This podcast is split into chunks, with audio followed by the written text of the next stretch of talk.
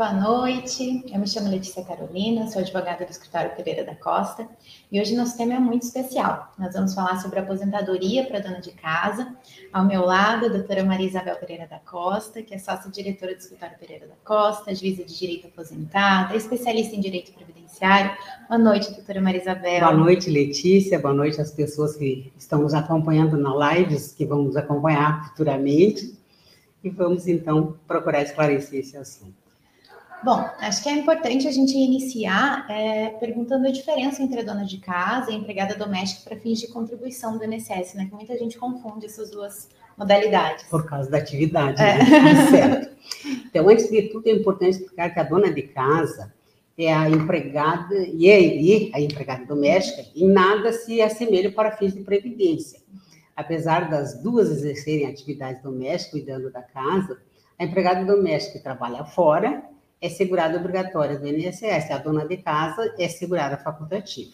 A dona de casa é aquela que se dedica às atividades do seu próprio lar, sem trabalhar fora. É a segurada facultativa do INSS, pode ou não contribuir.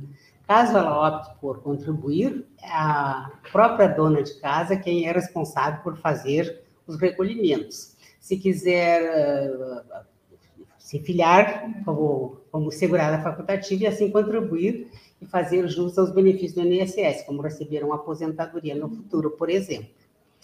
O segurado facultativo é aquele que não desempenha atividade remunerada. Em razão disso, a sua inscrição no regime geral da Previdência Social é uma escolha, ou seja, depende exclusivamente da sua vontade. Já o empregado doméstico trabalha diariamente na residência de uma pessoa ou família e, na, e não na sua própria residência ela é segurada obrigatória do INSS, de forma que é obrigada a contribuir para o regime geral da Previdência por exercer atividade remunerada. Desde 2015, é o próprio empregador o responsável por pagar as contribuições da empregada doméstica. A título de curiosidade, até a edição da Lei Complementar 150-2015, a empregada doméstica era responsável por fazer a sua própria contribuição ao INSS. Mas com o advento dessa lei, 1 de julho de 2015, a responsabilidade passou a ser seu empregador. E como funciona a contribuição para dona de casa, doutora? Bom, é, a contribuição nessa categoria pode ser de três formas: plano convencional, plano simplificado e plano facultativo. Facultativo de baixa renda. Uhum. O plano convencional serve para aquela dona de casa que tem interesse em se aposentar com um valor maior que o salário mínimo como o valor do benefício é maior, a contribuição também será. No plano convencional, a contribuição é na alíquota de 20% sobre o valor entre o valor do salário mínimo, que é de 1.212, agora em 2022, e o teto INSS, que agora é 7.087,22 centavos. Também agora em 22. O plano simplificado é para a segurada que pretende se aposentar pelo salário mínimo. Nesse caso, a contribuição será na alíquota de 11% sobre o valor do salário mínimo, ou seja, R$ 133,32, sempre considerando o ano base de 2022, onde nós estamos. Por fim, existe a opção de contribuir como segurado facultativo de baixa renda. Nesse caso, é necessário preencher dois requisitos. Pertencer à família de baixa renda. É, baixa renda é considerada a renda mensal até dois salários mínimos estar inscrito no sistema eh, cadastro único para programas sociais do governo federal, sim, diz CAD única. CAD único. Se for o seu caso, a contribuição será na alíquota de 5% sobre o salário mínimo, ou seja, R$ 66,60 também agora em 22. Diminui, Diminui bastante, consideravelmente. Uhum. É importante que o cadastro único esteja sempre atualizado, né? Então precisa, não basta só lá estar inscrito, precisa que esteja atualizado, então sempre é, é, importante manter esses dados é, junto ao CRAS, que seja mais próximo da sua residência. Isso, não deixar nunca de atualizar, porque não adianta ter a contribuição, ter a idade, ter o tempo, enfim, se não tiver, porque o, o registro no cadastro único de, de benefício social ali, o CAD único, é o, a forma de validar as contribuições por ser essa, pessoa de baixa renda. é muito importante, todas essas contribuições têm que ser é. validadas pelo INSS. Pelo INSS, precisa, precisa ter isso aí, senão ele não valida. Precisa comprovar. E aí, se não validar, tem que complementar. É, exatamente. Uhum. E qual é a aposentadoria que é possível para dona de casa? Essa que não exerce uma atividade remunerada fora, que faz esses serviços dentro da própria casa. Qual é a aposentadoria que é possível para ela? Uhum. Desde a reforma da Previdência, em novembro de 19, os requisitos para aposentadoria por idade e tempo de contribuição foram unificados, ou seja, Agora não existe mais a aposentadoria apenas pelo tempo de contribuição ou apenas por idade. Após a reforma, nós temos a chamada aposentadoria programada. Nela é necessário que se preencha ao mesmo tempo dois requisitos: tempo de contribuição e idade mínima. Para as mulheres, o tempo de contribuição é de 15 anos, já para os homens, esse tempo passa a ser de 20 anos. Por sua vez, a idade mínima é de 62 anos para as mulheres e de 65 para os homens. Atualmente, no caso da zona de casa, é necessário possuir 62 anos de idade ou mais e contribuir por pelo menos 15 anos.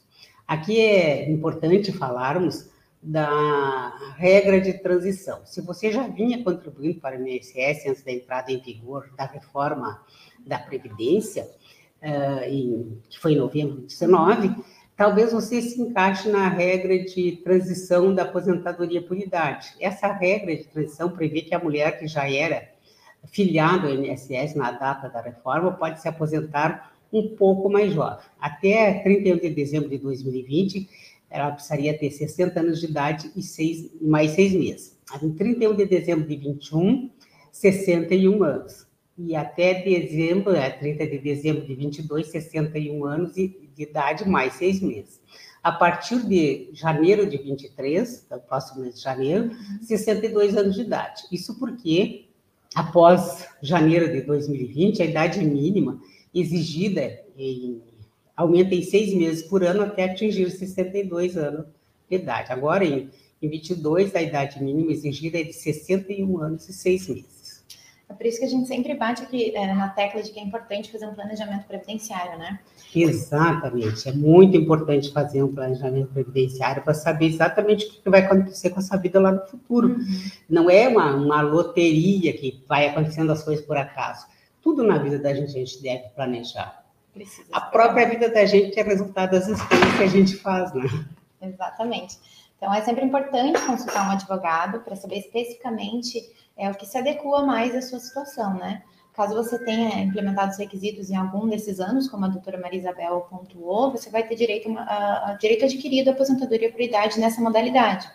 Então, é muito importante avaliar caso a caso para saber se existe algo que se possa, é, algo que o segurado possa se beneficiar realmente e ter uma aposentadoria melhor, né? Uhum. E falando em se beneficiar, doutor, e ter aposentadoria melhor, é, é possível falar um pouquinho sobre o valor da aposentadoria para dona de casa? Sim, vamos falar. Então, o valor do benefício da aposentadoria vai depender de qual plano ela escolheu. Uh, tem optado por contribuir como explicado anteriormente. A contribuição como segurado facultativo pode ser pelo plano convencional, plano simplificado ou plano facultativo de baixa renda. No caso do plano simplificado ou facultativo de baixa renda, o valor do benefício sempre será de um salário mínimo, pois a contribuição sempre é realizada sobre o valor do salário mínimo. Se a dona de casa sempre pagou pelo mínimo, vai se aposentar recebendo o mínimo. Mas se ao longo da vida teve períodos que pagou mais e depois pagou menos, vai ser feita a média das suas contribuições. Por exemplo, se a segurada trabalhou por cinco anos como CLT, como secretária, e depois começou a, a contribuir pelo salário mínimo, como facultativa, sua aposentadoria irá levar as contribuições como, a CL, como CLT uhum. e como facultativa. Então, será feita a média para descobrir o valor de sua aposentadoria. Pelo plano convencional, o valor da aposentadoria vai variar. No plano convencional, a contribuição será na alíquota de 20% sobre o valor que a, pessoa escolher a ser a contribuição, entre o mínimo e o teto. De toda forma, é importante explicar que a aposentadoria não vai ser concedida no exato valor que o segurado contribuiu, ou seja, o valor do benefício não vai ser, uh, não vai além de 7 mil, uh, é, 7.080 e alguma coisa por mês só, porque o segurado realizou contribuições de 20% sobre esse valor. Ah, dessa forma, a Previdência dessa forma, né, a legislação que prevê a aposentadoria corresponderá a 60% da média dos salários de contribuição.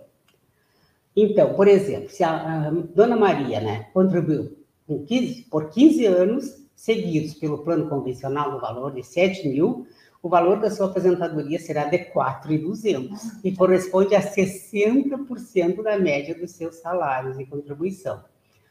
Para o, cada ano de contribuição acima de 15 anos, se for mulher, e 20 anos, se for homem, é acrescido 2%. Voltando então ao exemplo lá da Dona Maria.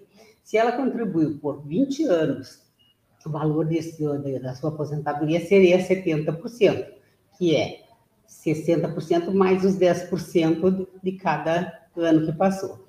É, e... Então, de 7 mil, ela ia receber, ia aumentar um pouquinho? Ia aumentar um pouquinho. Então, aí, a cada ano acima dos 15 anos, de 7 mil, ela vai totalizando, então, o valor para receber de 4,900. E receber 70% do valor é. que ela contribuiu. Se é, é. Ou se fosse salário só os 60%, seria os 4 e. As 4 e. A gente acabou de falar ali, 4 e. 4, é, uma né? diferença muito pequena, né? Uma diferença de. de só acho que 700 reais mais ou menos, né? Mas já é alguma coisa, tudo mesmo. Né? e o que, vamos supor que quem esteja nos assistindo não sabia, viveu, trabalhou a vida inteira em casa, na própria casa, sempre foi é, dona de casa, né? E aí agora viu, mas é, já tem uma idade avançada e nunca contribuiu para o INSS. Tem, é, tem algo que possa ser feito? Existe algum benefício que essa pessoa pode ter? Ou já não adianta mais? É, se ela quisesse uma aposentadoria mesmo, já não adiantaria mais, né?